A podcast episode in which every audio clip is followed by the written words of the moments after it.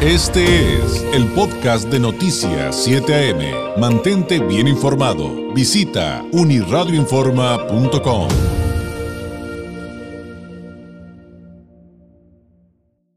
México, ¿cómo vamos? Es una iniciativa constante y continua. Es un grupo plural de expertos en economía que se dicen comprometidos con impulsar un crecimiento acelerado y sostenido del país. Y bueno, México, ¿cómo vamos? Pues hace evaluaciones, tiene, por ejemplo, entre otras cosas, un semáforo económico. Y hoy por hoy están dando a conocer datos muy importantes respecto a la pobreza laboral, la que ubican en, en semáforo rojo. ¿Qué es la pobreza laboral? Eh, ¿Nos alcanza, por ejemplo, a los mexicanos? Este es uno de los grandes cuestionamientos para por lo menos la canasta básica. Eh, me da mucho gusto tener la oportunidad de volver a platicar con Paulina Agudelo Velázquez. Ella es investigadora justamente de México. ¿Cómo vamos? Paulina, muy buenos días. Muy buenos días, David. Mucho gusto de estar platicando contigo otra vez. Pues eh, partamos por, por, lo básico, que creo que siempre es bien importante que no lo saltemos, Paulina, y es eh, cómo podemos entender la ciudadanía ¿A qué nos referimos cuando hablamos de pobreza laboral? Claro, la, una persona, un, un, individuo se encuentra en una situación de pobreza, de pobreza laboral cuando el ingreso laboral de su hogar no es suficiente para alimentarse a sí mismo. Pero siempre se publica el dato de pobreza laboral como para un hogar, ¿no? O sea, un hogar es de pobreza laboral cuando los ingresos laborales de todos esos individuos no alcanzan para alimentarlos a cada uno. Ahora, cómo, cómo es este, o sea, cómo es este cálculo de si alcanza, no alcanza, cuál es esta línea, ¿no? Entonces, tienes un hogar, sumas todos sus ingresos laborales de todos los, los que trabajan en ese hogar y los divides entre cada individuo, ¿no? Y si, si, si el ingreso laboral por cada individuo es inferior al valor de la canasta alimentaria del Coneval o como también lo conocen, la línea de pobreza extrema por ingresos, entonces te encuentras tú como persona en una situación de pobreza laboral. Ahora, se habla de un famoso eh, ciclo vicioso por el cual una familia, un hogar, un individuo no puede salir de esta pobreza laboral y que tiene que ver justamente con esto que, que acabas de explicar, Paulina. Exacto, o sea, eh, la pobreza laboral va ligada con las oportunidades laborales que tengan las personas o sea, todo viene desde ahí, porque si no tienes trabajo, si no tienes un ingreso meramente laboral, y si tu ingreso laboral no es suficiente, entonces te encuentras en una situación de pobreza laboral. Ahora, este indicador no toma en cuenta algún otro tipo de ingreso, no toma en cuenta algún otro tipo de transferencia, entrada por remesas o algún programa social, nada. Es simplemente si con tu trabajo, el ingreso de tu trabajo es suficiente para alimentar a tus miembros del hogar, eh, y por lo tanto, si, si el ingreso laboral de tu casa se encuentra por arriba o por abajo de la línea de pobreza extrema por ingresos, que es el valor de la canasta alimentaria. Claro. Entonces es un ciclo es un círculo vicioso como mencionas porque con esta pandemia, con esta crisis laboral que experimentamos en 2020, donde millones de personas perdieron su fuente de ingreso, esto es una consecuencia de esto sobre todo eh, en este año. Entonces, al tanta gente perder sus ingresos, te voy a decir los números para que nos hagamos una dimensión. De un año, del primer, desde que empezó el año hasta que cerró el año, 6.7 millones de personas, o sea, incrementó el número de pobreza laboral en 6.7 millones de personas en un año. Y esto, eh, digamos, si, si, habláramos de eh, que ya tenemos cifras actualizadas del censo, eh, aproximadamente a qué porcentaje de la población de México nos estamos refiriendo cuando, cuando decimos son tantos millones los que viven en pobreza laboral. Son 40 punto, es 40.7 de la población total mexicana. Esto equivale a 51.9 millones de personas, o sea, muchísimo, se encuentran en una situación de pobreza laboral. Ahora, ¿cuáles serían los mecanismos para luchar contra esto? ¿O ¿Desde dónde tendría que venir eh, la batalla principal? Eh, digo, evidentemente tendría que haber algo en relación a las políticas públicas, pero, pero ¿cómo afrontarlo? Claro, esto es, esto es bastante fuerte porque la canasta alimentaria aparte considera bienes eh, muy específicos, eh, muy, perdón, muy básicos como maíz, trigo, cereal, carne, leche, bla, bla, bla. Por eso no incluye para nada ni servicios, ni cosas de higiene, ni ningún otro tipo de bien más que alimentario. Entonces, ¿cómo se podría solucionar esto?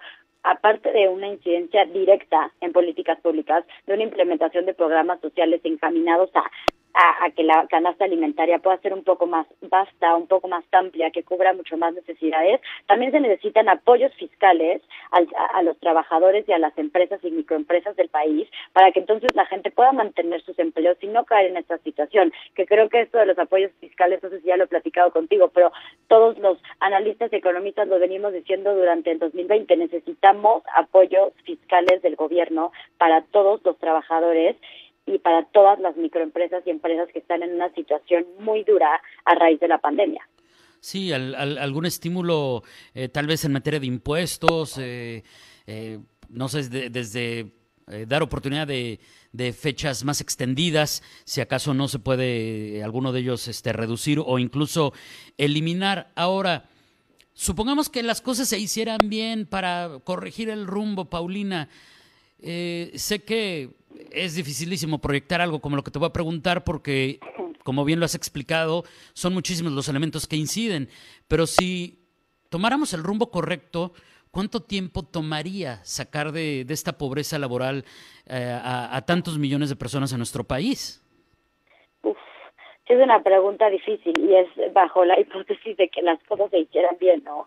Entonces, pues mira, lo que podemos observar para tratar de dimensionar lo que necesitamos es en el tercer trimestre del año, la pobreza laboral alcanzó su nivel máximo en la historia, 44.5% de, la población. Y, en el, y al cuarto trimestre cayó, o bueno, disminuyó a ubicarse en un nivel de 40.7%. Esto fue sin ningún tipo de apoyo, ¿no? Porque lo vimos.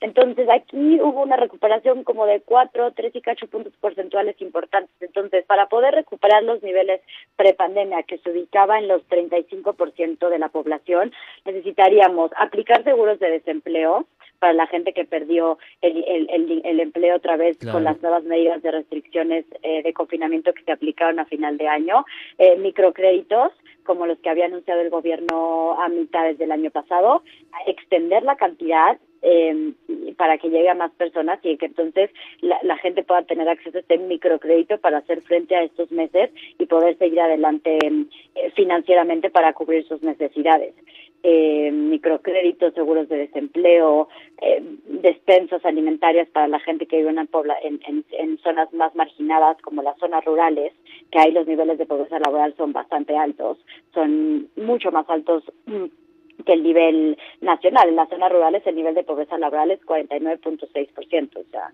es, es alto. Entonces también podrían enfocar los recursos para allá. Para que entonces podamos tener una recuperación, o sea, ni siquiera tú eh, regresar a, los niveles prepandemia, pero por lo menos disminuirlo. Sí, sí, y, es entendible lo que se desató con la pandemia a nivel global, pero también respecto a lo que ya vivíamos en México antes de, de, ella, ¿no? Ahora, justamente en el asunto de los segmentos poblacionales o de las zonas geográficas o de las propias entidades, ¿hay algún dato respecto a esto de la pobreza laboral eh, para nuestro estado, para aquí, para, para Baja California? ¿Alguna referencia de cómo andamos respecto al resto de la República? Claro, de hecho Baja California es el, al, cuarto trimestre de 2020, es el tercer estado con un menor nivel de pobreza laboral. En Baja California el 25.3% de la población está en pobreza laboral. Es un, es un nivel muchísimo menos, eh, muchísimo menor al nivel nacional. El nivel nacional está en 40.7 y Baja California está en 25.3. Entonces, eso son buenas noticias para el Estado. O sea, realmente la, el porcentaje de la población que está en esta situación es menor en comparación eh, con estados como Chiapas, donde el 64.3% de su población vive en pobreza laboral, o sea, más de la mitad de la población de ese estado está en esta situación, esto es bastante grave. Entonces, como que hay una una disparidad regional muy importante porque Chiapas está al sur y Baja California está al norte, entonces aquí podemos ver cómo eh, el país está es desigual también. En, en lo malo también es desigual. Y hay Ajá, y, hay referencia respecto a, a por qué, por ejemplo, acá no digo, es común que eh, desde el sector empresarial o los propios gobiernos nos digan que tiene que ver con, con la industria, la frontera, pero eh, ¿qué, han detectado ustedes? ¿Por qué estamos eh, en ese lugar que, pues de alguna manera, para cómo están las cosas, es hasta privilegiado, me atrevería a decir? Claro, yo creo que todo encontramos una relación importante donde en, en los estados que tuvieron una reducción mayor en su en su población ocupada, este indicador que publica el INEGI en la ENOE, que la población ocupada es que está trabajando o está buscando activamente trabajo, punto. Y los estados que mostraron mayores disminuciones en esta población también son los que mostraron mayores aumentos en la pobreza laboral. Entonces creo que aquí la relación es bastante clara, ¿no? Trabajo eh, y, pobreza laboral están totalmente de la mano. Mientras una persona en el estado pueda mantener sus ingresos laborales, va a poder va a poder mantenerse fuera de una situación de pobreza laboral. y es lo que estamos viendo. Paulina, te agradezco enormemente este tiempo. Eh, me dio mucho gusto tener la oportunidad de platicar unos minutos contigo una vez más. ¿Algo con lo que podamos cerrar? ¿Algún mensaje eh, final, una reflexión de cierre? Pues nada, yo, yo espero que este año que las cosas estén un poco más tranquilas porque ya llevamos un año del virus y podamos realmente unir los esfuerzos tanto del sector privado como del sector público para hacer frente a esta situación, pero en serio que los ciudadanos exijamos este tipo de apoyos que necesitamos y que al mismo tiempo el gobierno, en colaboración con el sector privado, pudieran trabajar para para mantener y contener esta situación que va a pasar para que los efectos y los estragos que va a dejar no sean tan perecederos y no nos tardamos no nos tardemos 10 años en salir de ellos. Paulina, muchas gracias. Un abrazo a la distancia. Buenos días. Muchas gracias, David. Igualmente para ustedes es Paulina Agudelo Velázquez, investigadora de México. Como vamos, usted la puede encontrar en redes sociales como arroba Pau Agudelo y pues eh, datos interesantísimos. Eh, recupero dos en particular, que estamos en semáforo económico de pobreza laboral en rojo. 40.7% de los mexicanos no puede adquirir la canasta básica y en contraste, y en contraste Baja California es el tercer estado con menor pobreza laboral de nuestro país. Solamente unos cuantos datitos de los muchos que nos compartió Paulina eh, en esta plática.